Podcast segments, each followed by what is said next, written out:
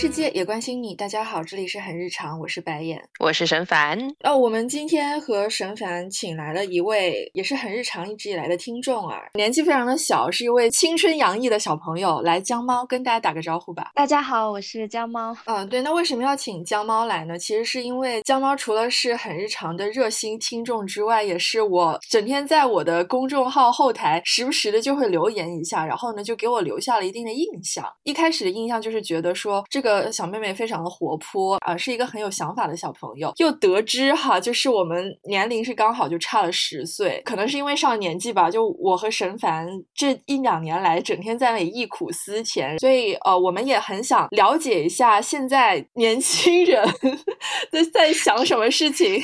在在这节目开始之前，我跟沈凡打了一个赌，就是如果我们在节目的后面再说“年轻人”这个词的话，就要自罚一杯。我们呃尽量尽量克制一下，尽量不要仪感一下子变得特别重啊。首先问一下江猫啊，就是高考结束了，而且考的也很不错，也去到了心仪的学校，感觉怎么样？就是最开始真的就是特别特别开心，因为因为实在很想要离开高中的那个学校，然后这段时间过了几天，嗯，就会发现比较难再进入最开始的那种。情绪状态里面的，然后随着录取结果不断出来，一方面也觉得自己真的是嗯很幸运吧，因为其实我们认识的同学之间没有最后达成他们目标的，真的也很多。然后另一方面呢，就是有从那种灰暗里面走走出来的轻松，现在反而会有一些紧张，就是会会害怕大学会不会 很难融入之类的。呃，我跟沈凡高考结束已经十年过去了吧，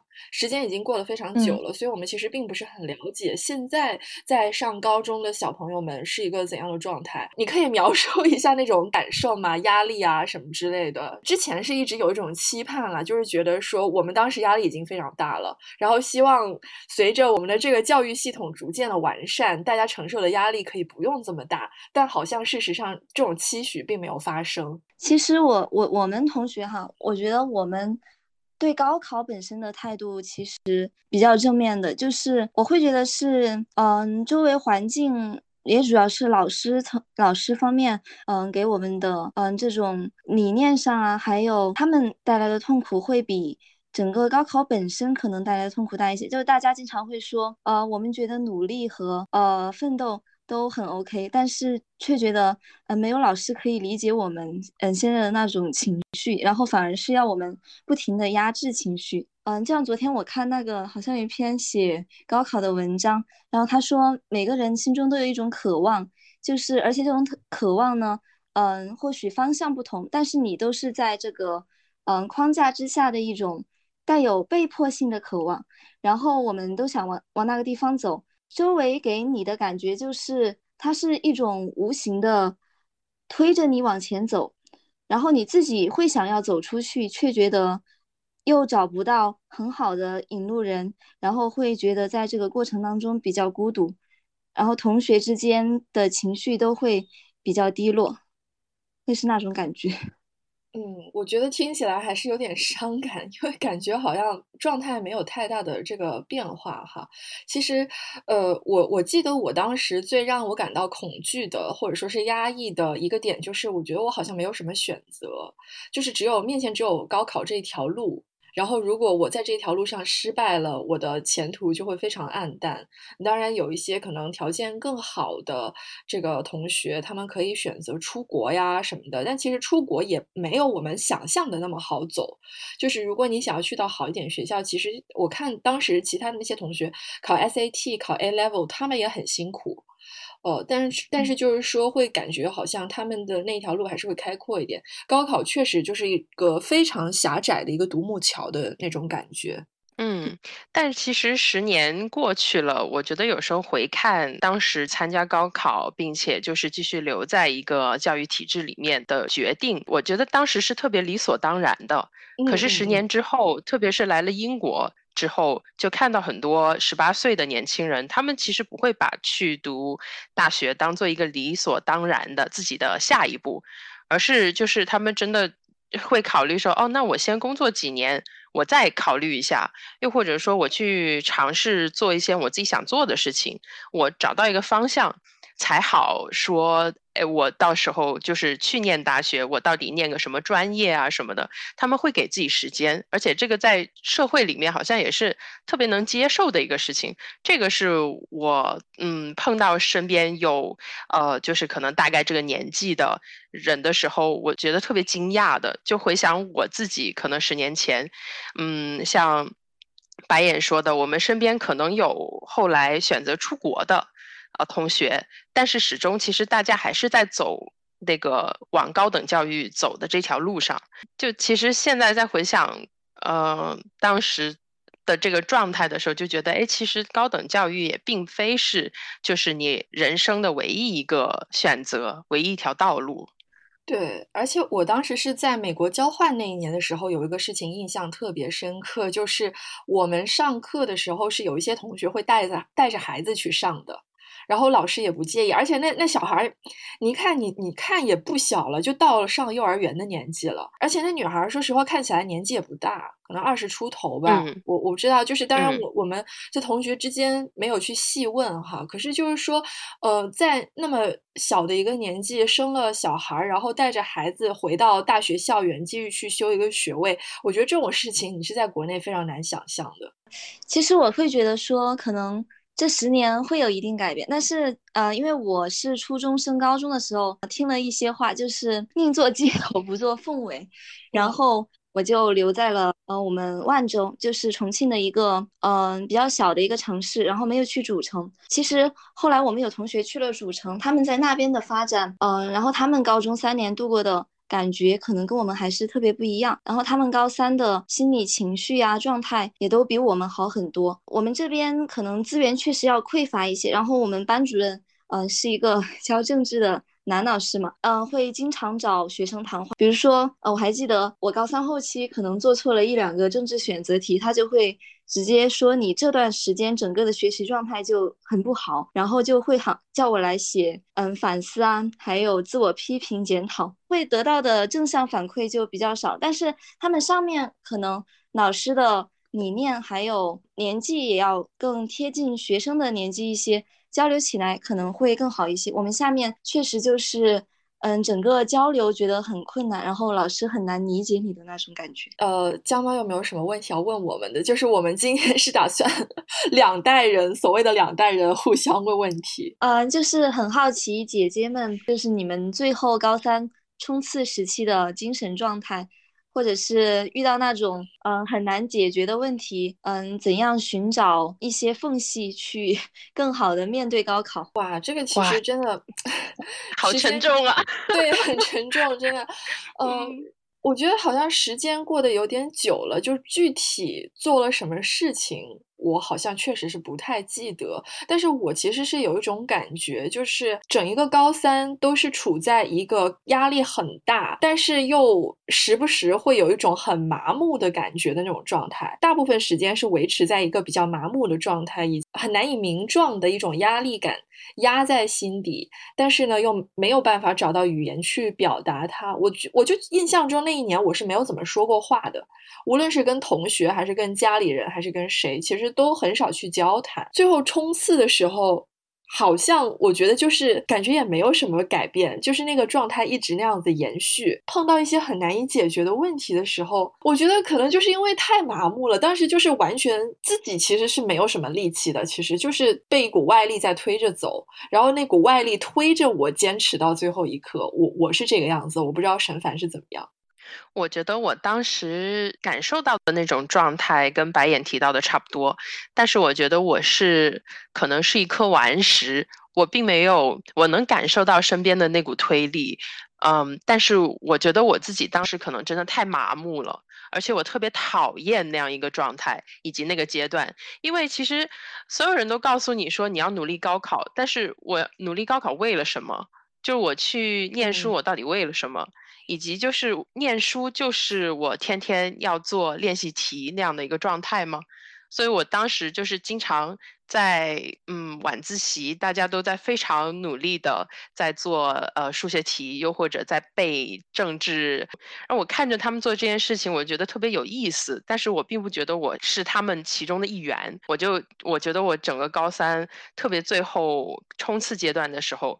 就在那样一个状态中过去的，就是我也很难说，我我那一年是不是有很对自己负责的努力学习了？但我觉得就是那就是我当时的那样一个状态了，我没有办法做出怎么说呢，跟我自己麻木那个状态。不一样的，更加积极的一些应对高三的策略。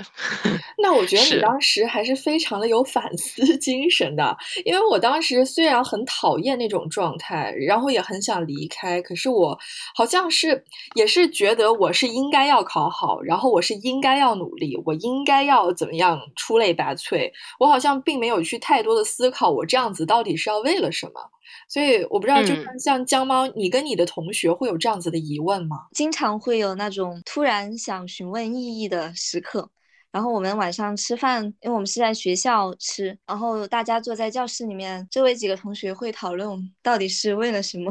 然后我自己属于那种批判性可能比较强的。社会学的书也在一定程度上，呃，有影响到最后时期的状态，会不停的去反思，所以也会觉得更加的压抑一些。嗯，我觉得这个话题实在是太沉重了，可能大家聊起来都不是特别的愉快哈。无论是对于江猫，还是经历这个事情已经有十，它已经过去十年之久的我们，那我们来展望一下吧。所以，那江猫，你对大学有没有什么期待呢？嗯，对，会有很多期待。呃，一方面我对香港本身可能有一些期待，就是因为小时候一直很向往一个更自由的学习氛氛围，然后香港可能算是嗯我们国家我会觉得是很好的选择吧。另外一个就是可以去学一些自己喜欢的社会学的课程，然后可以和老师更加平等的交流和对话，不像高中阶段的那种被迫着灌输进一些东西。所以对期待会。会蛮多的，嗯，那有没有什么更具体的想象呢？或者说是有没有什么事情是你特别想要在接下来的四年去做的？比如说去听唐林的 Gender Study 算不算？哇，这个，嗯，非常的非常的学很具体啊，对，很 具体，而且那呃还有呢，还有还有没有其他的？就是可能那呃有一点不务正业的那种，会很想去打辩论，就是因为奇葩说就很想去参加辩论社团呐，然后自己写诗之类的。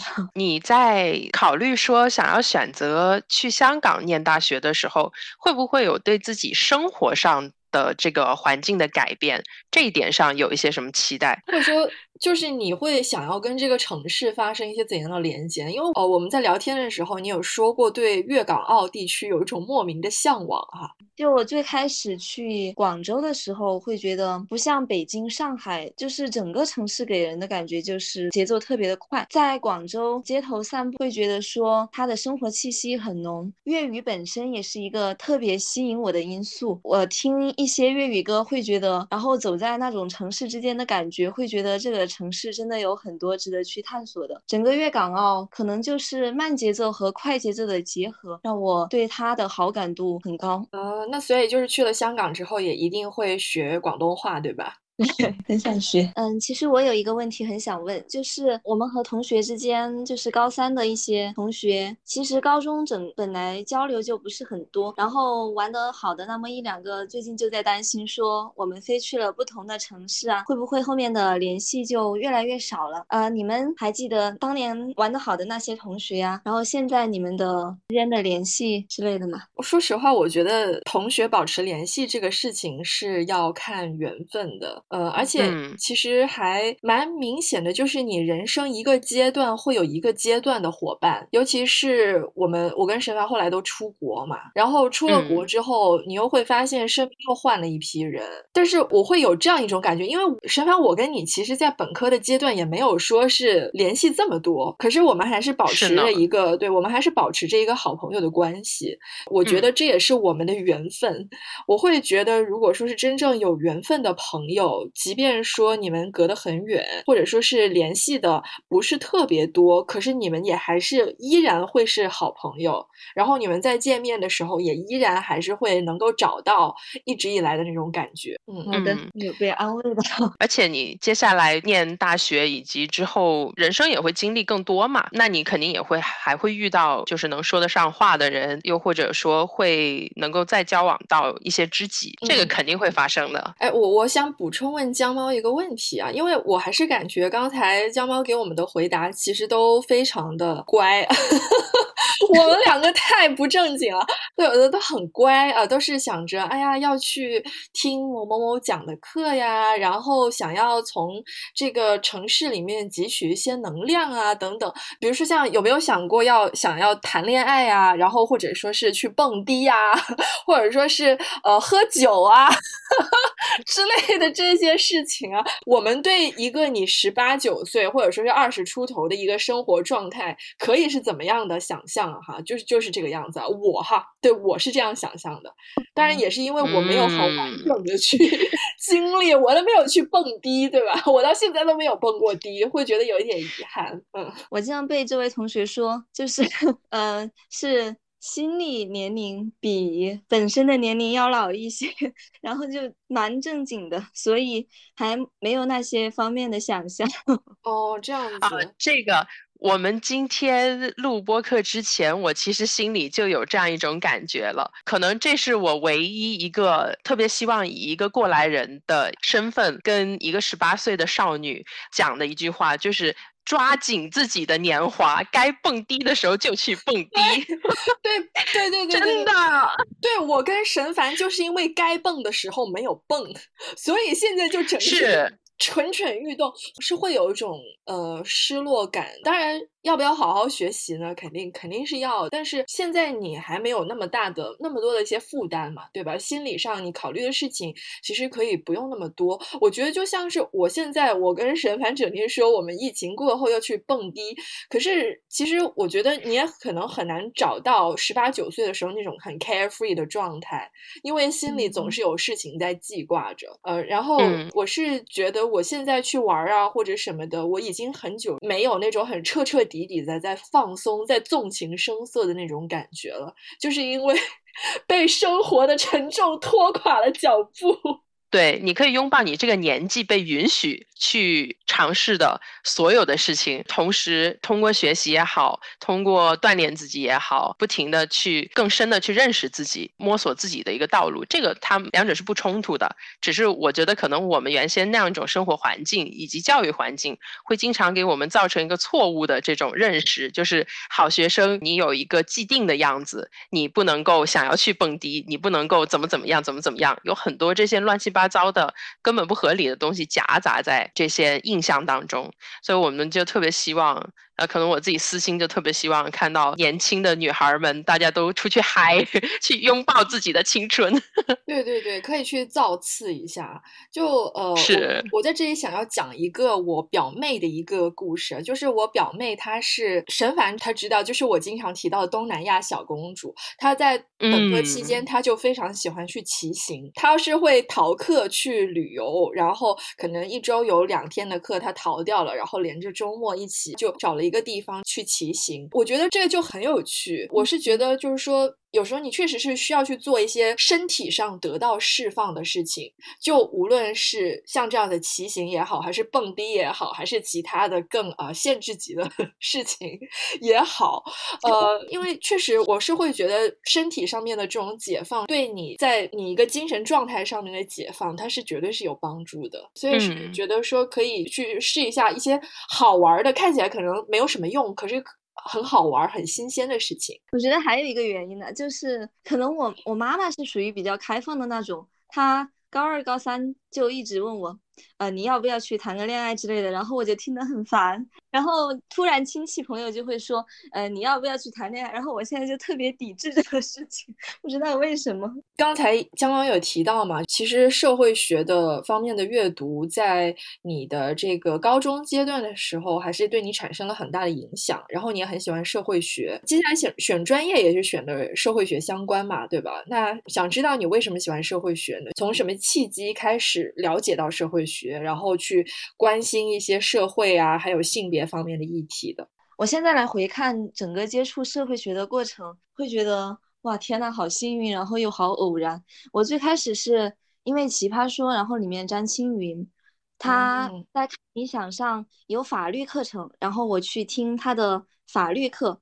后来我又发现里面闫飞老师他在做那个嗯社会学的讲座，然后就发现了社会学。之后在疫情期间，我待在家里嘛，读到他有有一期讲涂尔干的那呃那个自杀论，然后那段时间又看到上海呀这些地方高中生嗯跳楼的特别多，所以就嗯想进一步了解这个学科。再之后就是微博上发现了呃唐宁。嗯，就更加 热爱了。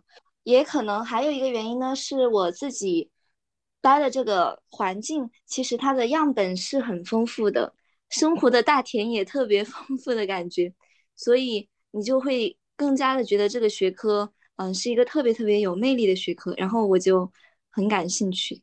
哇，我觉得江猫真的是，可能这也是现在的高中生、初中生，可能他们也有更多的资源和渠道去接触到这一些比较学术方面的话题。沈凡，你记得你当时十八九岁的时候在想啥吗？我是从来都没有去想过这些，或者说是没有接触过那么学术的东西啊。我我当时确实满脑子都是自己眼前的那一点小生活，还有学校里面的事儿。我觉得我当时应该。算是杂七杂八东西读的比较多的一个时期吧，也是比较早的接触到，特别是李银河老师的书。我记得是我高中的时候有一段时间喜欢去逛那种小书店，然后在书店里面找到的。而且以前像广州的报摊能买到的各种杂志什么的，会有一些小专栏，所以就通过那些小专栏有了解到一些在可能性别领域或者社会学。这个领域里面做研究的一些人，当然当时其实我没怎么看懂，呵 就是看林和老师的书，就是心里面充满了这种感动。然而其实没有学理上的一种爱物吧。就是跟十八岁的我比起来，就是江猫的理解力还有表达能力都是要。比我高到不知道哪里去了，哎呀，就职业病又犯了。因为我整天做的是性别研究，其实还是想问一下，就是你从一个十八岁的女孩的一个视角来看，你对自己的性别身份有一个怎样的理解和认知呢？我们班只有七个男生，剩下的都是女生。你会觉得女生和女生之间，她们对于自己的性性别本身的感受都会有很大的差异，比如说。我和好朋友谈起来会觉得，比如说老师的角度哈，对男女的不一样的评判是有蛮大的差别的。但是跟有的同学同样是女性朋友，然后他们就会觉得是没有差别的呀。所以我也会我也会在想，是不是我和好朋友也因为看了性别的议题，然后被觉悟了的感觉？有没有一些比较具体的例子呢？比如说，就我们数学老师，他会觉得。嗯，女孩子的数学学的比较好，是后天努力的。然后我们班男孩子的数学学得好呢，可能还是先天因素占的比重大一些。比如说我们年级的呃女生学霸，听他们偶尔的评论啊，然后聊天呐，你会觉得他们更多的是会刻意的去，或许是在忽视成绩的那一部分，然后非常着重于对他外貌的描述。然后相反呢？可能他们评价起成绩好的男生的时候，不太会去在意这个事情。嗯与我们现在学生群体当中呢，比如说化妆品啊这些，嗯，大家接触的可能要早很多，所以会更注重这方面。哎，这我还挺好奇的。对对对，我也很好奇。那你你现在有化妆吗？你现在开始化妆了吗？前两天接触了一下，然后觉得好麻烦呐。就江猫，你会对外貌这个事情会有关注吗？就是说会羡慕漂亮的人吗？然后，呃，会不会也是就是见到这种女生，就是又漂亮、学习又好的时候，会会不会很羡慕？会会有那种前前几天我们还和几个好朋友在那里谈论外貌焦虑，然后会觉得，呃，一方面可能这种羡慕，然后又带来了对自己的不满足，但是后来。呃，想了想，评价的维度还是可以有很多，然后又没那么焦虑。嗯，你们真是好成熟啊！我也觉得，我觉我想起来，我十八岁的时候，我一个劲儿想的就是我要迎合主流审美，我就是要又白又瘦。我还是花了很长时间了之后才接纳我现在自己的这个样子。你喜欢看帅哥吗？嗯，这个还好。陈凡，你十八岁的时候喜欢看帅哥吗？我喜欢看美腿，我有自己就是那种执着的点，但其实脸对于我来说不是特别重要。对，这个也是我对沈凡印象非常深刻的一件事情，就是嗯，我们读高一的时候，班上有两个男生，身高非常高，就差不多一米九吧，然后呢，腿也是又细又长又直，但是呢，是两种不同款型的美腿。当时沈凡就坐在那里。跟我细细分析他们每一个人的腿美在哪里，那个曲线是的，好看在哪里？等我看足球的时候会更关注外貌一些。老阿姨有点八卦，那你有暗恋过可爱的小男孩或者小女孩吗？我们对我们学校的评价就是看过我们学校的男生之后就不想 谈恋爱了。哦，这样子。对，我觉得青春年少的时候碰到长得漂亮的男生跟女生，确实还是你过去很久之后回想起来，还是会觉得很美好。就像我跟沈凡现在聊天的时候，都会聊到说，当时班上那个男生好帅啊，时不时在那里咂巴咂巴嘴。所以其实我还挺好奇，江猫。或者是你的同龄人，你们在想象，又或者说是自己喜欢的那些男性的这种形象或者类型的时候，是不是其实也会受到这个大的一个环境，包括就就特别是娱乐产业，以及你们现在也是资源比较丰富的一一个状态嘛？所以，我我还挺好奇这一点的，会受到这方面的影响。嗯，比如说比较好的同学。嗯，很喜欢，我也不知道是哪个男团哈，反正他就经常给我看，然后他就说自己也想要想找这样子的 男朋友，对，嗯嗯，那呃，对女性的审美呢，就是说你们对于女性同性别以及自己是否美的一个认知参照，主要是来自于哪些平台呢？也是微博吗？可能也有，嗯，前段时间女团的影响吧，但是我自己。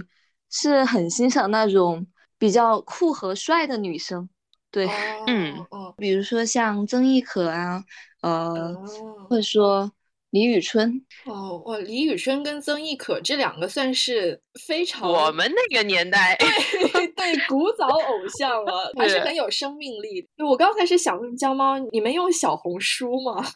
我想来学做早餐，他。我们班同学用的应该很多，对这这点我也是特别好奇。我之前还问我弟来着，就说他们的学生就是平时刷抖音吗？或者刷不刷 B 站啊？就平时都用一些什么呃社交平台？网上冲浪一般都在哪些地方冲什么？我对这个就特别感兴趣。我觉得 B 站还是嗯最广泛的一个平台吧，然后抖音是学生群体当中可能处于那种鄙视 链底端的。为什么？然后我也不知道为什么，可能它的那种设计还有里面的内容会让反正同学之间会觉得他不太愿意用。哇，你们同学还是挺怎么说呢？挺有品味、挺有追求的一个状态啊。是的，可能都达成了不言自明的共识，然后抖音都少用，然后还是 QQ 和呃微信，还有他们嗯，比如说翻墙用。推特呀，然后这些，哇，厉害厉害厉害！你们之间，哎呀，天呐，我差点要说出那个字了。哦，你们之间同学很有前途哦。呃，就是这个时候不知翻墙为何物，虽然那个时候其实已经有墙了。嗯，不过我们那个时候还能用谷歌呢。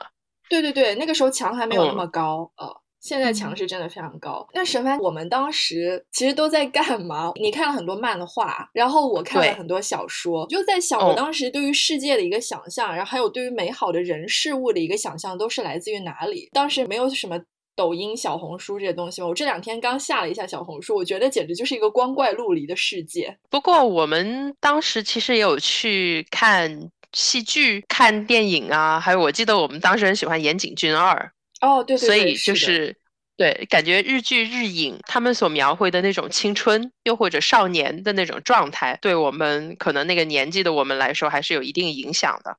对。然后还有嗯我当时的审美是被饶雪漫荼毒了，因为、哦，对，因为饶雪漫，江猫，你知道饶雪漫吗？呃，这个不知道哎。哎，哦，那我就好奇了，那你们同学或者说你们会看言情小说吗？看的应该特别特别多吧，但是我不怎么看。我们同学之间看小说的比例应该很大很大，然后有时候他们谈话，我就在旁边默默的很孤独。那主要看的都是谁写的呢？是看网文吗？就是在网上。对，他们有说，嗯，这个太太更新啊，那个太太应该是网络文章，对，应该是。这一听就是我的同道中人啊，肯定很多腐女了。然后看耽美也很多，嗯，嗯，是我前两天才看到呃一篇文章，有讲到说，就是现在原创耽美的小说对于中小学生 作文的一个影响。很多人在交上去的作文里面，就是会引用原创耽美里面的一些台词啊，又或者是一些就是写出来的东西，所以我觉得还挺有意思的。嗯，就我感觉我那个时期，又或或者我身边，嗯、也是腐女，也看耽美作品的这些同学里面，大家看，可是我觉得他对我们的，就比如说自己在创作的时候，他不会是一个经常会被引用的源头。诶，觉得现在的学生可能因为他们在网络上面生活的这种时间，比我们那个阶段还要更长一点了。所以更加营浸在这样一个网络文学的氛围里面。嗯，所以就是在你会感觉到在学生群体当中，可能呃不看的真的很少吧。然后嗯就是我会有一种我在读社会学，真的就特别格格不入的感觉。江猫，你自己平时就除了学习之外，有没有一些比较轻松一点的娱乐性的这种活动啊？哦，当然，可能在你眼里的娱乐性活动是读社会学著作，但是我的意思就是说，有没有一些更加流行、更或者说是更加大众一些一些东西？因为感觉江猫实在是一个非常深沉的小孩儿。呃，比如说跟他们有的同学一起去玩密室逃脱呀，还有嗯剧本杀，大家现在闲下来的也都在 看小说之类的。你都喜欢看哪些小说啊？我看小说其实不是很多，我看契诃夫的。那你觉得你身边的小伙伴都在关心一些什么话题呢？也会跟你一样，就是非常关心社会上在发生什么事情吗？会有差别吧？嗯，有一部分同学他们可能关注的就的确比较少，然后比如说微博上关注的也是喜欢的呃偶像，然后嗯打榜这些，嗯也有的同学呢会比较关注。后来我还有一个玩的比较好的，他前几天。嗯，微博上，然后又是看到什么性别论战，然后他一气之下就把微博删了。分人也分他们接触的领域，嗯，嗯。我是感觉我们当时就是兴趣这个，我觉得大家都有。但是作为一个高中生，你作为一个还是十几岁的，就是还在比较高压的这个学习强度的同学，有没有对身边社会在发生一些事情的那种感知度吧？我觉得我当时是嗯或多或少可能有一点，但是没有那么敏锐。在提纲里面，江猫有提到《新周刊》，其实我们当时嗯也经常看《新周刊》，然后还有看什么 Vista 看天下啊、还有人哦物，是对这些这些杂志，我觉得是对我们了解外面在发生什么事情是一个很重要的渠道。所以你们平时也是有这样子的。大家都有看嘛？因为这种杂志，我记得是当时，无论你喜欢什么，无论你兴趣爱好是什么，是基本上只要有一个人买了，班里有一个人买了，然后这个杂志就会嗯。在全班去传阅一轮，就所有人都会看。但是可能我们现在的状态呢是，比如说我们买新周刊的同学哈，他买了之后愿意看的其实不是很多，嗯、像看天下呀，嗯、周围也有同学买，可能他的传阅度会呃要低很多，然后有一部分同学确实他不会很嗯、在意，就是说嗯周围的世界在发生什么，只要自己的那个。嗯，小天地是安全和美好的就可以。比如说像这些时事的杂志啊，然后探讨的人会比较少。我嗯待的这个班级有一些原因吧。我们班，比如说买外来的杂志，这些老师都是会，就是他会把你私底下教育一番的那种。哦，这样子，那哦确实，哦我记得我们当时看这些老师还是不怎么管的。是，而且我记得当时老师还让我们，还鼓励我们自己去订《羊城晚报》啊，或者这种本地的一些报刊。就虽然有一部分原因是要了解时事，然后方便你应对高考作文，但是另一方面也是算是我们了解社会、了解这个世界在发生什么的一个途径吧。对，而且我们当时广泛传阅的，除了这些时事杂志之外，也还有时尚杂志。有一本已经停刊了的时尚杂志叫《一周》，因为它很便宜啊，只要三块钱一本。我记得当时就是整天也是大家会买，然后买了之后就在那里传阅。所以其实还是生活里面会有一些这样子的带着缝隙的时刻吧，让你感觉到你并没有跟外面的世界隔绝开来。嗯，而且我不知道是不是因为我们家住老城区。所以有时候老城区这个环境里面，它会发生一些事情，本地的居民就会观察到，然后很多这些事情它可能不一定会出现在报纸啊，或者是媒体啊什么这些地方，可是因为只是因为你地理环境的一个关系，你有见证过这件事情的发生。嗯，那江猫你会有一种孤独感吗？因为听你这么描述，其实就是像你这样子那么深入的去观察社会，以及思考一些比较上。层建筑的议题的高中生其实还是比较少，起码在你那个环境里面，嗯，很多时候会有一种孤独感，但是也有那种特别知心的朋友，虽然聊这些方面的比较少，但是情绪上的呃那种困惑，他们可以帮我解决，然后也就没有那么孤独。嗯嗯，就是我其实那几个玩的特别好的朋友都是初中同学，大家也都发现就是在高中来了。不知道为什么，就是你交到特别嗯，就是愿意说心里话的朋友都很少，然后周围偶尔的好朋友也会感慨说，玩的可能更好的还是那一部分初中同学，可能因为我们成长的这种环境，然后呃每个人接触的圈子很早就不一样了，所以越到后面就会感觉要更难一些。我们在谈到嗯对。这个大学的期待的时候，江猫有提到说会有一点担心自己能不能融入那个环境，跟我们现在在讨论说面对这个孤独，又或者说在一个跟自己的状态很不一样的这个环境里的这样一种感受，我觉得跟这个讨论可能是有一定联系的。所以其实我还挺想多听江猫聊一下这一点。这段时间比较担心的原因是，呃，就是会害怕说。港大会不会是那种精英气息特别浓厚的，然后自己会有一点融不进去的感觉嘛？因为看到我们群里面，嗯，还是特别大一部分都来自于上海、北京、江苏这些地区，然后我自己的英语这些口语可能有一点担心，然后就害怕会不会有一些融不进去。我觉得可能这种冲击，就是说你呃从高中到大学的身份的变化以及环境的变化，给人带来的冲击可能会是非常大的。类似的经历，其实我在我们的一些朋友同学当中，我有听说过。我觉得这些都是可以适应的，对我不会说是说所谓的去可以克服，嗯，所以你给自己一定时间了之后。我觉得都是没有问题的。我在我的大学，可能我也是一个比较格格不入，然后是一个比较独苗的人，比较少说跟我身边的同学去玩的很近啊，或者说是去经常参与他们的一些活动。嗯，但是我会感觉说，如果你自己有一个目标，你知道你自己要什么，你知道你自己要做什么事情，然后你也知道你自己接下来想要得到什么的话。这种孤独感可以很大程度上的被消解，然后其实融入不融入这个事情，在我看来是没有那么重要的一件事情。我觉得本科你还是有一个班级，以及有一些可能班级的这些活动啊什么的，这些可以多尝试去参与。但要是觉得不适合自己，也不用太给自己造成什么压力。嗯，对。不过我听江猫这样表达，是不是会感觉到有这样一种担忧，是怕？其他同学来自一个更大的地方，然后在视野上，然后在之前的一些经历上的一些差距，你会感觉到来自这一方面的压力，是这样吗？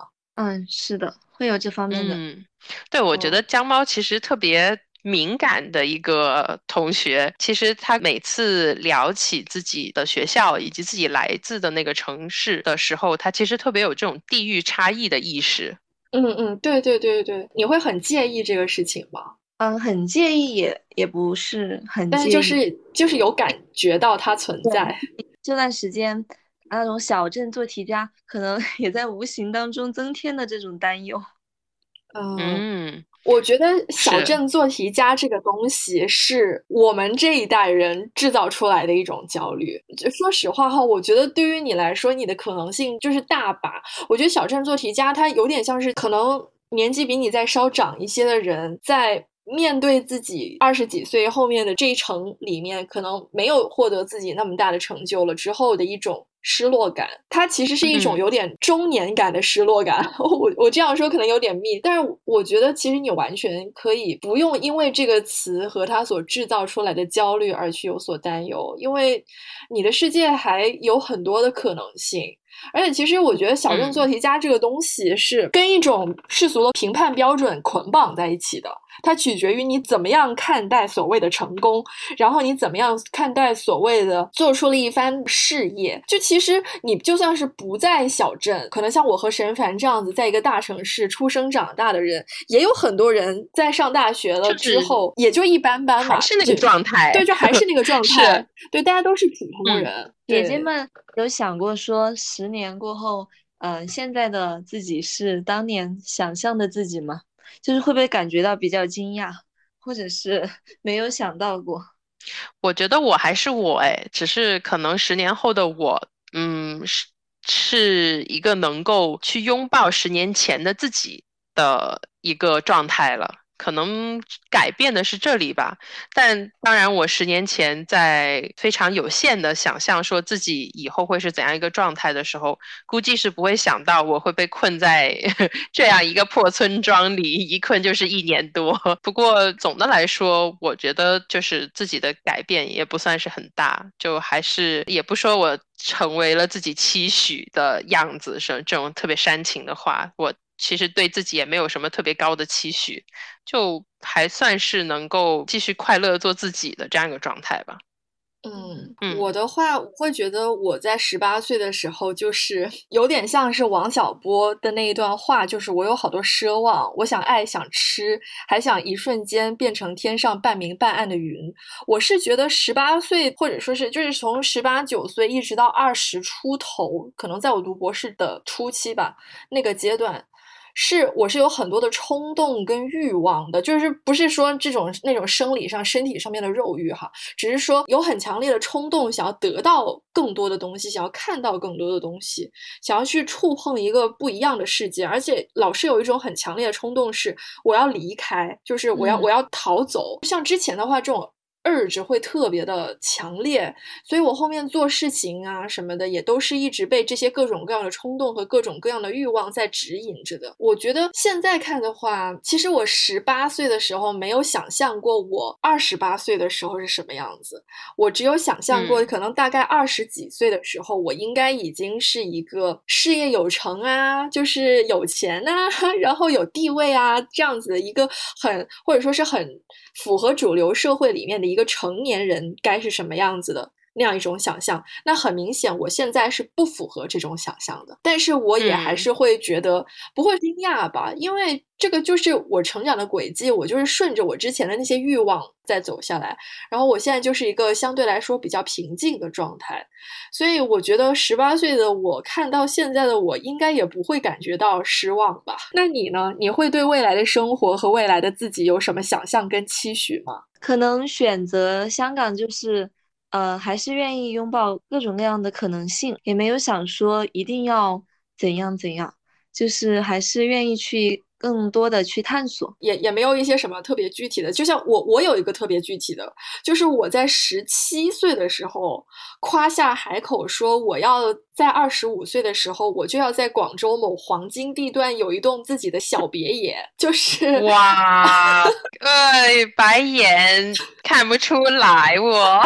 对我就是一个这么世俗的女子，呃当时也是一个很流俗的少女。我会觉得会不会我一直走学术这条道路，然后成为就是社科界怎么什么什么特别厉害的人，这种想法会有。嗯，就会想说像变成像小唐那个样子，是吧？是的。先跟大家说一下，这里江猫的人生偶像算人生偶像嘛，差不多就是一个非常欣赏的一个前辈啊。小唐唐林是之前剑桥毕业的一个社会学的博士，然后现在是在香港教书啊，也是我们同辈人里面非常出色的一位青年学者。江猫真的是很成熟的一个 姑娘，我也觉得，我也觉得，而且我感觉江江猫好像没有什么世俗欲望。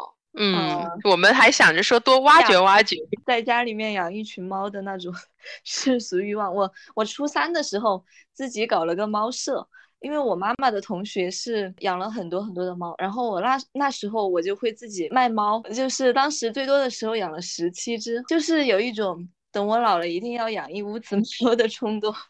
对，真的，真的，江猫真是一个非常酷的少女。姐姐们为什么会选择就是找我对话？我我觉得特别特别的神奇。就是我发现我找的所有学嗯社会科学方面的姐姐，都是特别特别愿意跟就是才十八岁的我进行交流。比如说我在微博里私信唐玲啊，她她真的会回答。然后你们也是，就是我第一次发现公众号的后台是活着的。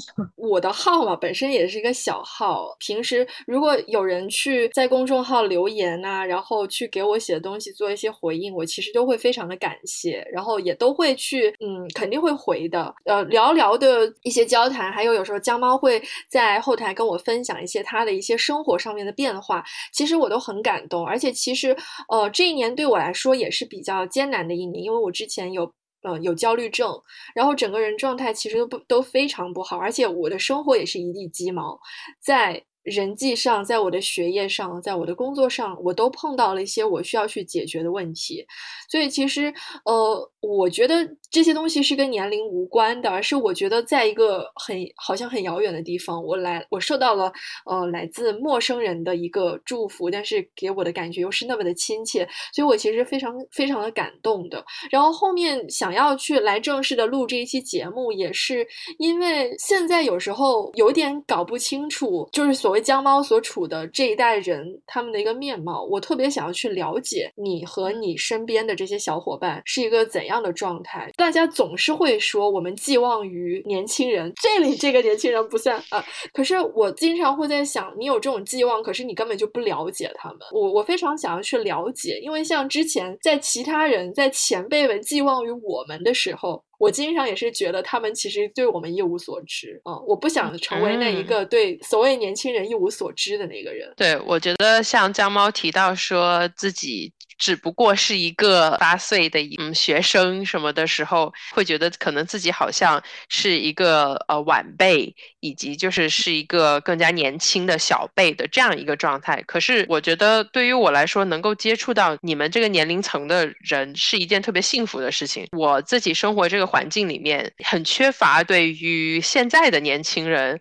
这个年轻人也不算哈，以及就是他们在经历的，我们经历过的，不论是教育体制也好，还有现在的呃国内的一个社会环境也好，就是是怎样一个状态，这个是我特别希望能够理解的。嗯，可能是我的一个特别自私的一个呃动机，就是我其实挺想借你的眼睛来看看现在的国内。是怎么样一个状态的？对，而且我这里其实有一个问题特别想要问江猫，可能这个问题听起来也很中年，那就是你是否会认为我们我们所处的这个时代很糟糕？在我的视角看来，会有这种 感觉。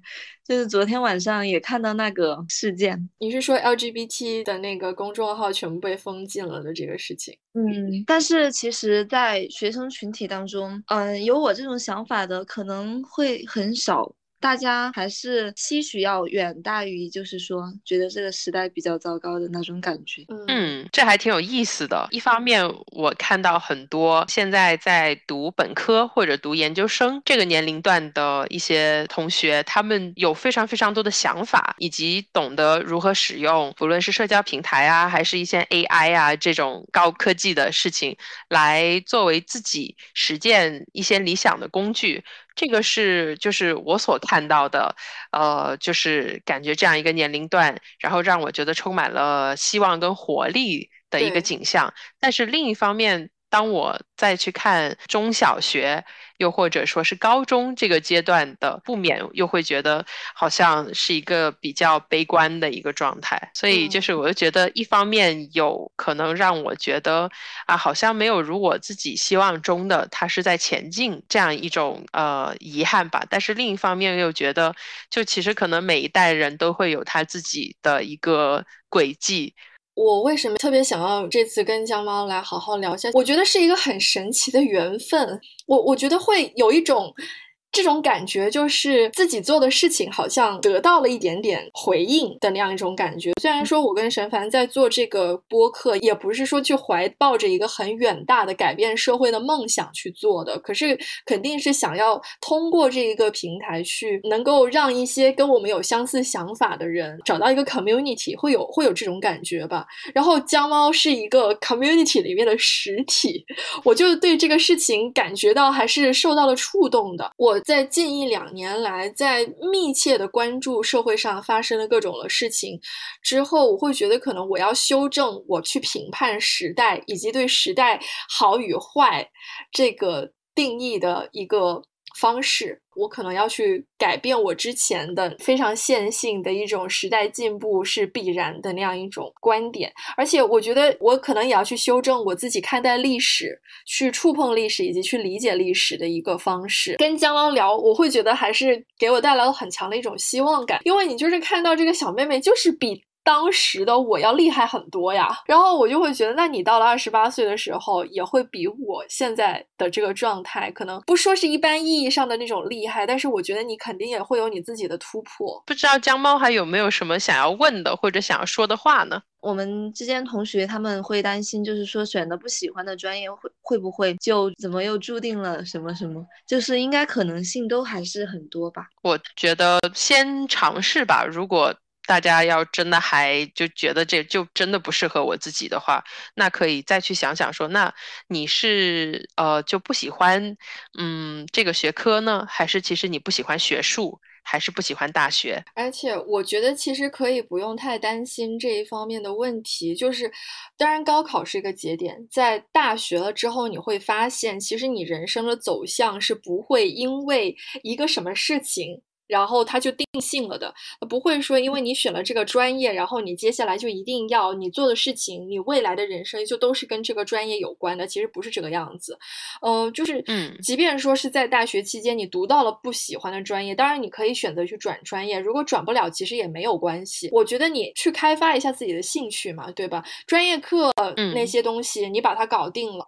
及格，最后能够拿到毕业证。但是与此同时，可以去尝试，呃，你感兴趣的领域的一些实习呀，做一些志愿者呀，参加一些社团呐，就是创造一些机会，别的机会。可以让你去接触到你喜欢的那个行业，你喜欢的那个专业。因为其实现在有很多人，他们做的工作都是跟本科的专业一毛钱关系没有的。我们这个播客的另一个主播小费，他本科硕士都是学金融的，但是他现在在做的事情其实也是跟金融没有什么太直接的关系。虽然他也是在金融行业吧，我觉得这也是高考还有高中以及我们一直以来那个教育模式所带来的一个后遗症，就是你很容易会认为你做了这个决定，然后你后面的一切。些事情就要跟着这个决定走了，但其实不是这个样子。你们的人生可以很灵活，就是随时跟着自己的需求去进行调整就好了。而且你所学的专业知识，它只是你的一个工具，只是说，那好，我在呃求学的过程中获得了这些工具，来帮助我去更好的实践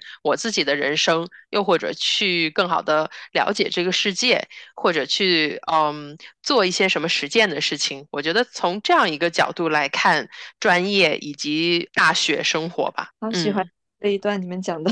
那我们呃今天非常感谢江猫。我觉得其实呃虽然说像刚才沈凡说的，好像一直感觉到江猫有觉得自己年纪还很小啊，然后也是惊讶于我们为什么会愿意跟他聊天。但其实年纪越长之后，你会越发现一个人你跟他能不能。聊得来天跟年纪这个事情没有什么关系哈，然后我我们经常都跟我们同龄的人会觉得话不投机，然后彼此没有办法理解对方在说的什么东西。其实，在今天跟江猫的聊天里面，我也是怎么说呢？我我有被治愈到的感觉。我不知道沈凡你有没有一些？就是我不知道为什么跟江猫聊完之后，有一种进入了一个特别平静的一个状态的感觉。